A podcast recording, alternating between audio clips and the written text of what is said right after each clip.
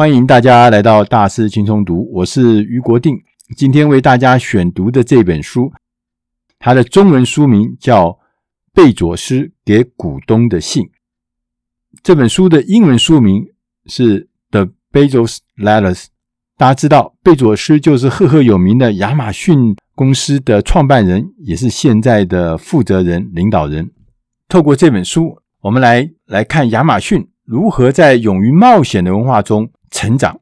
这本书的作者史蒂夫·安德森，他是一个知名的专业的演讲者、顾问，他也是未来学家，他专门研究未来学。他除了做演讲、做顾问之外，他自己也有公司，他有一家保险公司叫 The Anderson Network，是公认在保险业界、在业务领域、在科技领域跟获利这个表现上面。都是产业的领导者。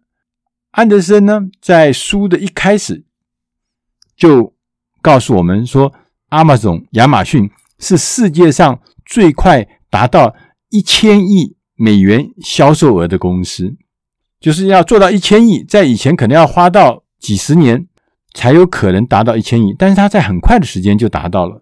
Amazon 这个公司虽然营业很大，可是它基本上没赚什么多钱。它的获利呢，在二零一五年之后呢，开始有些许的获利，可是呢，它的股价跟它的获利呢是完全脱离的。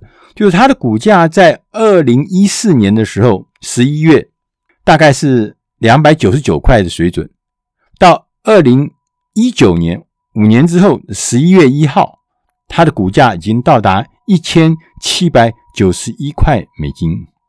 大家会觉得。这个实在是太厉害了，太超乎你想象的，大家就会询问贝佐斯到底是如何达成这样的成就的。实际的状况啊，是贝佐斯透过了一个冒险，打造了一个非常重视实验跟发明的企业文化。他相信，如果你不愿意冒险，你就不会成长，所以他持续的评量。Amazon 亚马逊的冒险回报率，他很在意这件事情。贝佐斯每一年他会写一封信给 Amazon 的股东，在每一年的年度信中，他会详细的说明他冒险的方法，他成长的策略。在过去的二十一年，贝佐斯写了二十一封信，在这个信里面全部打开来看，清清楚楚的，你会发现他载明了十四项成长的准则。说明贝佐斯跟阿马逊如何能够将冒险转化成自己的优势，创造了这么巨大的成就。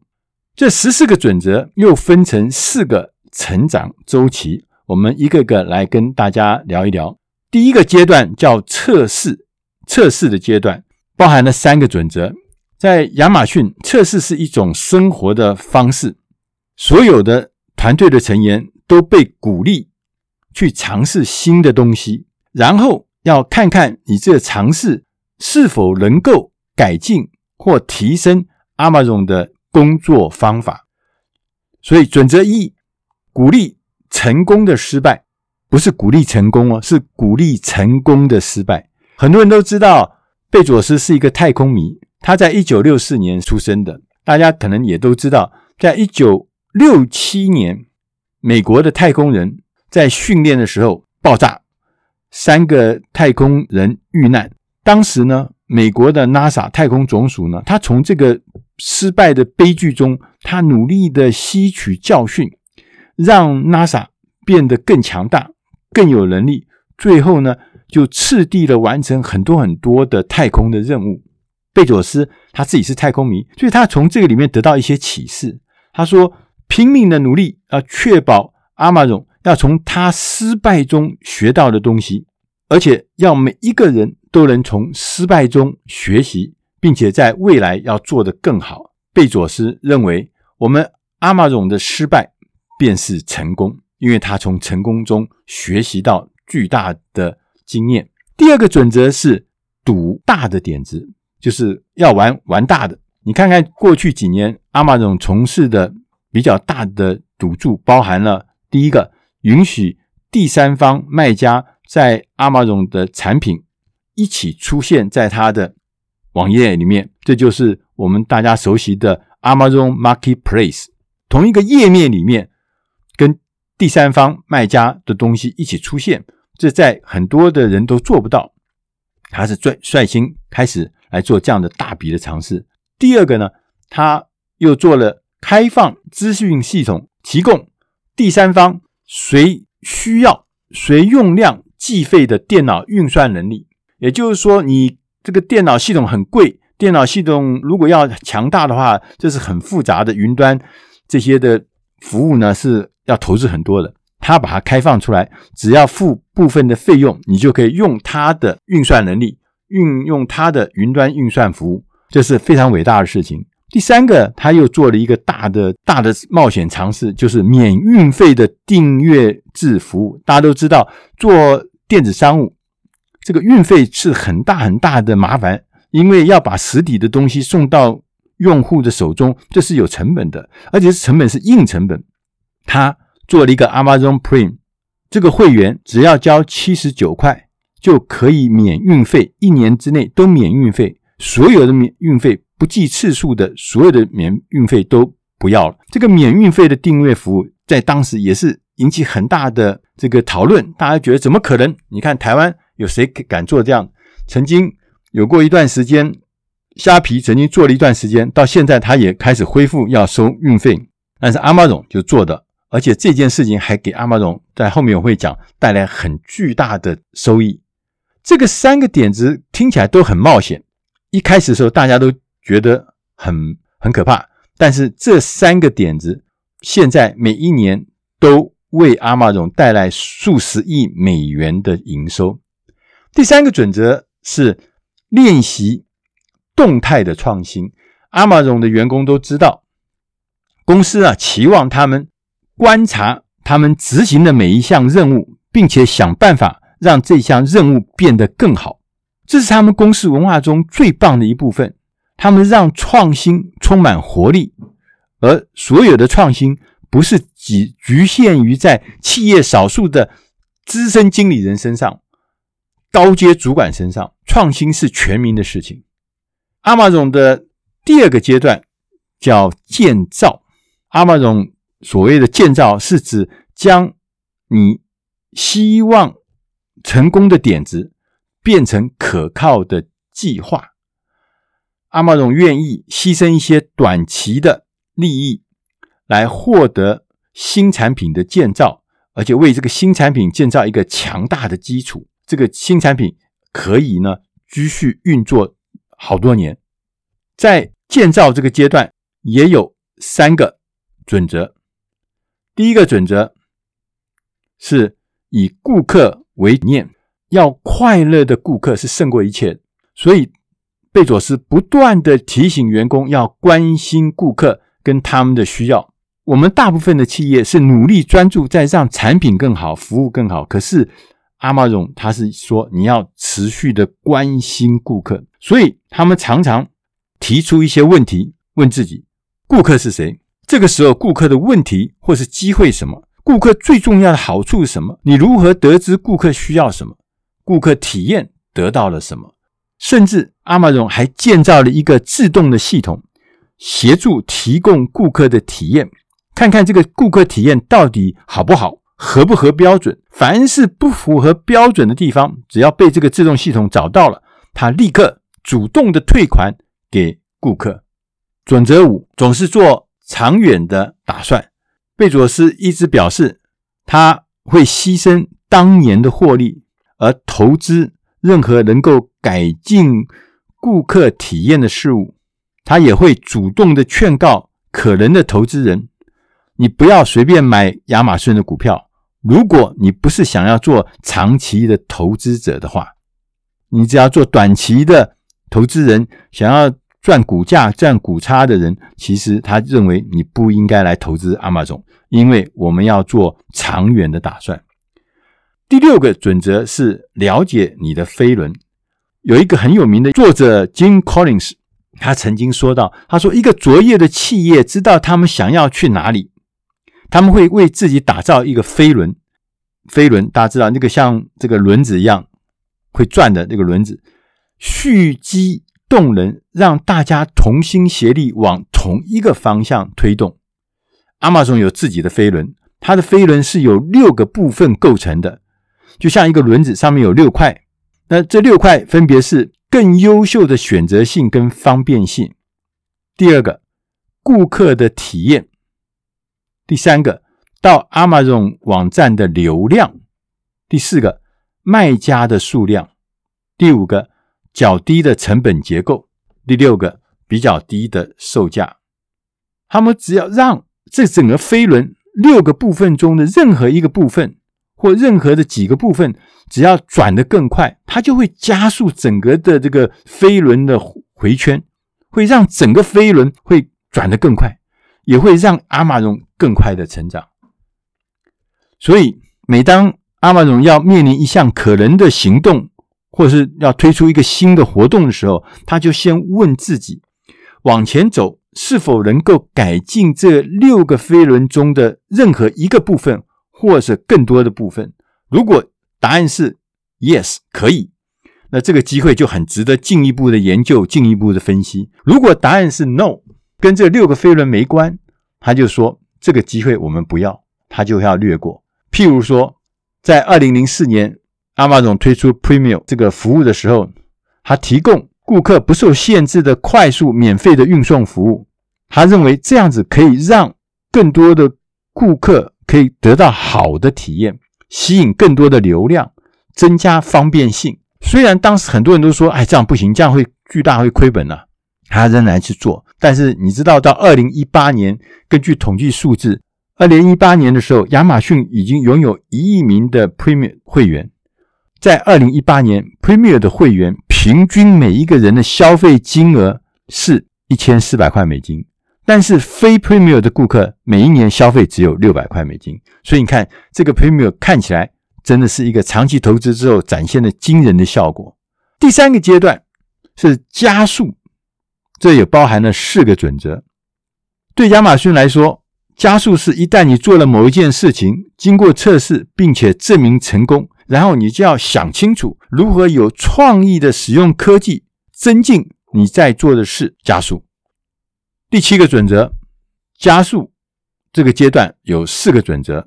第七个准则是快速做成决策。贝佐斯将决策分成两类，第一类是决策很重要，而且没有回转的余地，而且后果很重大，这是一种决策。另外一种决策呢是。可以更改，可以撤销，而且不会造成长期的影响。贝佐斯认为啊，其实大部分的决策都是第二类的，就是说它是可以更改、可以撤销，而且不会有大影响。所以他说这一类的决策，你必须要在拥有百分之七十必要资讯的时候，就应该很快的决定。你不要等，你不要等到说我的资讯要更完备，要百分之百的资讯，甚至超过百分之百的资讯，你才会下决定。因为第二类的决策，你会发现，即使你走错了路，你就赶快往回走。这样子的方法，就比你慢慢的拖延的做出决策要好，要重要。第八个准则是化繁为简，这也是阿玛荣一个很重要的文化。二零零八年的时候，贝佐斯呢，他和他的制造商合作，创造了很特别的阿玛荣独家的包装。因为过去在那个年代，十几年前，大家的邮寄的包装都是用塑胶包装，贝佐斯就创造了一个新的包装法，它比较容易打开，是可以方便你回收的包材。这些新的包装对顾客好，对地球好，对亚马逊也好，这就是一个三赢的结果。这种完美的结果，也就是后来 Amazon 做出一大堆。特别的东西，包含像大家知道的，像 Amazon 的 Alexa 那个 Smart Speaker，像 Amazon Go 那种自助型的服务的商店，因为他想要做的事情都是希望能够帮顾客能够化繁为简。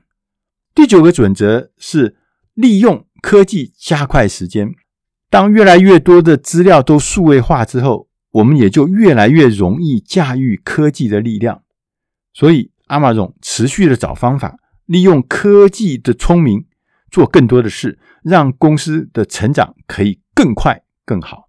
第四个准则是提倡责任制，鼓励员工对他的工作负起责任。这其实是一个很多很多企业都在推行的事情，任责制。但是呢，贝佐斯跟他的团队将这个概念抬到了一个新的高度。他的做法包含了提供很多员工限制型的股票，就是只有员工才可以认的股票，在特定的情况下，这个股票呢可以转成阿玛荣的股票。那我有认识一些人在阿玛荣工作，他说他们有的时候就会配到一些股。当时我就说：“哎，你要配多少股啊？啊，配个八百股、一千股。”我说：“哎呀，这个看起来也没什么了不起。”但是我最近一查，你知道吗？他现在一股是一千七百九十块，所以大概五万块的台币，所以八百股那就是四千万台币。所以这样子的东西，就让所有的人更有巨大的参与感。公司的成长，他们与有荣焉，他们掺在一起。Amazon 也仿效杰布那个卖鞋子的 Zappos 的这个点子。他说，每一年的员工有一次的机会选择退出 Amazon。他们最多可以得到五千块美金，然后离开 Amazon。所以留下来的人都是愿意想为 Amazon 工作的人。第四个阶段叫扩展的阶段，它这里面有四个准则。对 Amazon 来说，你必须要维护创新的文化，愿意为顾客冒险，你才能够得到扩展。第十一个准则是说，维护你的文化，要维护公司的文化。Amazon 很专心的在个人的领导力以及持续的成长这件事，这对一家已经有六十万员工哦，六十万员工的企业来说，确实是一件很有挑战性的事情。因此呢，贝佐斯不断的提醒每个员工，今天仍然是第一天，好像公司才刚刚起步的阶段，要保持初心。第十二个准则呢，是专心致力于高标准。你要被亚马逊雇佣啊，你必须要被很多很多人的面试，其中包含一些被亚马逊称为叫门槛提高者，就是高标准要求的人，促进高标准的人。这些人的作用是要确保亚马逊雇佣的新人会增进公司的文化，而不会稀释公司的文化。第十三个准则，评量质疑。以信任直觉，Amazon 的网站，他的实验室每一年同时都会进行数千个各种不同的实验，要不断的努力提出改进的方法。这些数据呢，都会编成很庞大的数据库，用大数据的概念，每一个员工都可以读取这里面的数据，但是。他也特别强调，他说：“我们绝对不是盲目的，只是用数据作为决策的唯一指标。你必须要考量你自己的直觉以及客户身上发生的事件跟体验，所以你必须兼顾数据和直觉来做出明智的决策。”第十四个准则，也是最后的准则，也是他一直很看重的准则，就是相信今天永远是第一天。在一九九七年，贝佐斯写给股东的第一封信里面就选到，还有很多的事情仍待发明，还有很多新的事物仍待发生。但是人们还是不了解网络将有多大的影响力。从这个大方向来看，我们现在还只是第一天。每一年，从一九九七年之后，每一年的股东会的信中，贝佐斯都会把。这一段话，这一封信，放在每一年的信封里面，因为他试图要让 Amazon 公司像一个新创公司一样的强调第一天，这个是 Amazon 的文化，到现在为止一直维持的。